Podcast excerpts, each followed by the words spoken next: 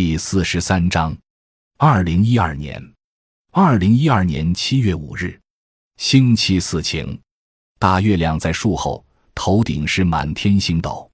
原想这两天晚上画月景，不曾想竟看了两晚上的电影，一部《可可西里》，一部《神枪手之死》，都非常好看。在这没有丁点女人味的村庄里，所有的男人几乎都在考虑性的问题。有时安静不是件好事，而是件缺德的事。二零一二年七月二十日，一凉灯一，这儿的蜜蜂跟苗民一样勤快，且数量庞大。几乎每户都有一个木箱或是一个泥巴糊的竹笼，用作蜂箱。到了每年的八九月，能产好多蜂蜜，留一些自用，另一些逢赶场天卖掉。前几天被他们蛰了两次，一次是下午画完后出门被蛰在脸上，一次是下雨天在屋里，他钻到裤裆里，折在大腿内侧，险中要害。一凉灯二，蓝色的夏夜，静静的凉灯。星月将树影连同瘦弱的我一起映在泥墙上，我总是望着对面山坡上那间土屋的木窗透出的橙色灯光。他们还没睡呀，可能老太已带着孙子睡在黑色的蚊帐里。老太翻着身子，一只带着白天干活沾满泥腥味的手搭在小孩的脸上。老头可能双手撑着头靠在饭桌边，或在打盹，或在想儿媳啥时回来，什么时候下场大雨给作物带来甘霖。小儿子怎么还在打光棍？蓝色的深夜，总是有无尽的想法和思念来打发我的寂寞。一凉灯三凉灯，大雨过后一般都有大雾，寨子如雾中仙境一般。夜幕下，石板路旁的草丛间布满了晶莹剔透的小水珠，像《幽灵公主》里的精灵。草丛中总有虫叫，时远时近。如果你将自己置身于这个小世界里，去追寻它们。那会是怎样的情景和心境？近一个月的工作，完成五张油画，都是在凉灯的两户人家画完的。两张夜晚灯光下的作品，三张白天的作品。昨天收工后，天告别了大雨，黄昏时出现了阳光。晚上洗了个澡，已六天没洗了，准备好看老婆儿子。回去后一定要吃顿大餐。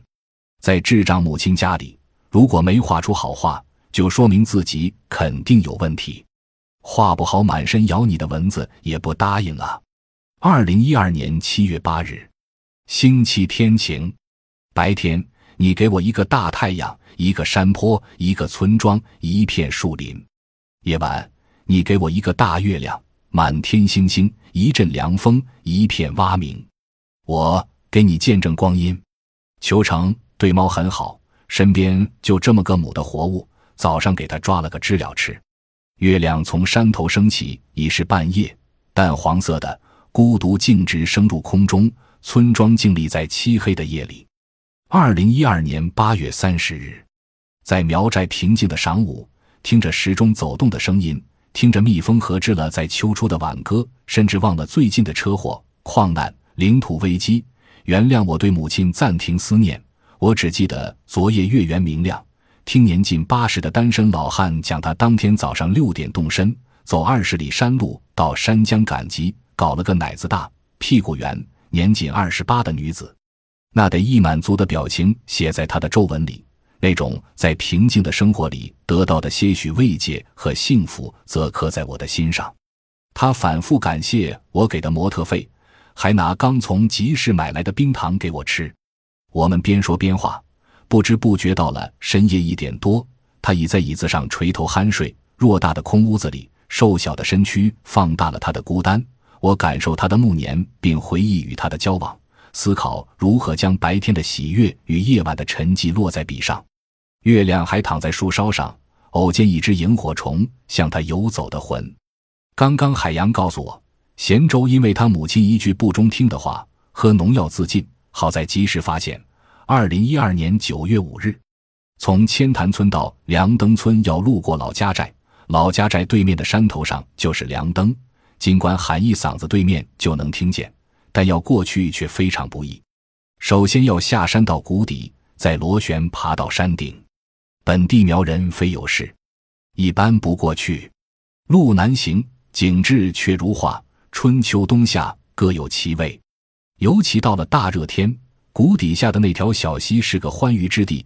往上游行两百米，有一小石潭，深有七尺，清能见底，偶有小鱼。潭边满是粉白的石头，石下藏有螃蟹。在此裸泳是享受。头上是两座大山挤出的蓝天，两旁树丛盎然，林里有各种鸟叫。你尽可像动物一样趴在石板上晒晒太阳，就像身处自然的摇篮中。如果你带一亩的，还可野合。